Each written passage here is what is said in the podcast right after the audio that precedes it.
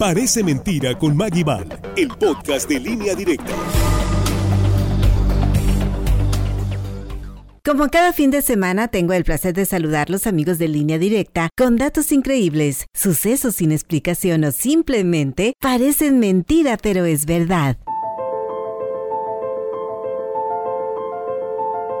La historia siempre ha dado de qué hablar, con capítulos misteriosos que nadie espera, nunca deja de sorprender. Hoy recordamos aquellos artículos que existieron en el mercado que a simple vista parecían inofensivos, pero ¡oh sorpresa! ¿Qué relación tiene uno de los productos de mayor consumo para los mexicanos como la leche y Chernobyl?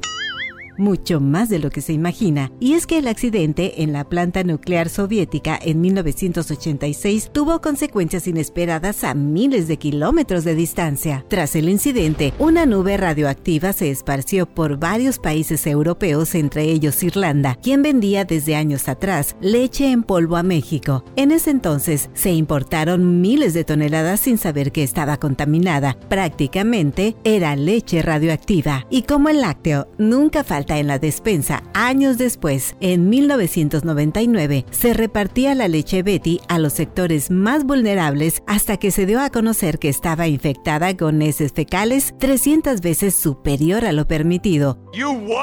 Así que ambas en su momento fueron retiradas del mercado. Parece mentira, pero es verdad.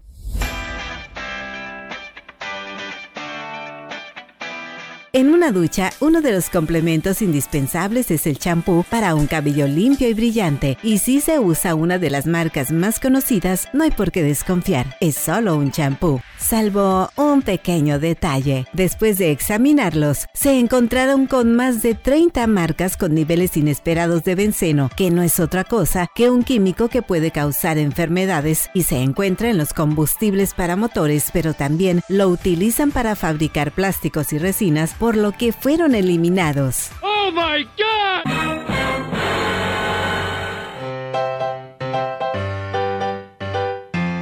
Uno de los dulces que a muchos gustan por su sabor tamarindo y chile, enfrentaron un escándalo en el 2007 en el mercado estadounidense, debido a que algunos de estos lotes tenían una mayor cantidad de plomo de lo normal. Lo mismo sucedió con dos golosinas más. Parece mentira, pero es verdad, hasta cierto tipo de juguetes. Su pintura contenía esa misma sustancia.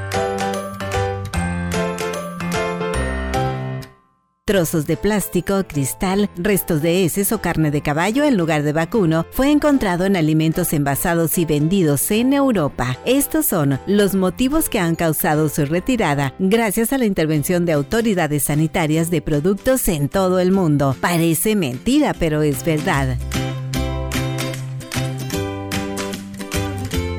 Soy Maggie Val. Gracias por escuchar y si gusta, atento a la siguiente emisión. Buen día.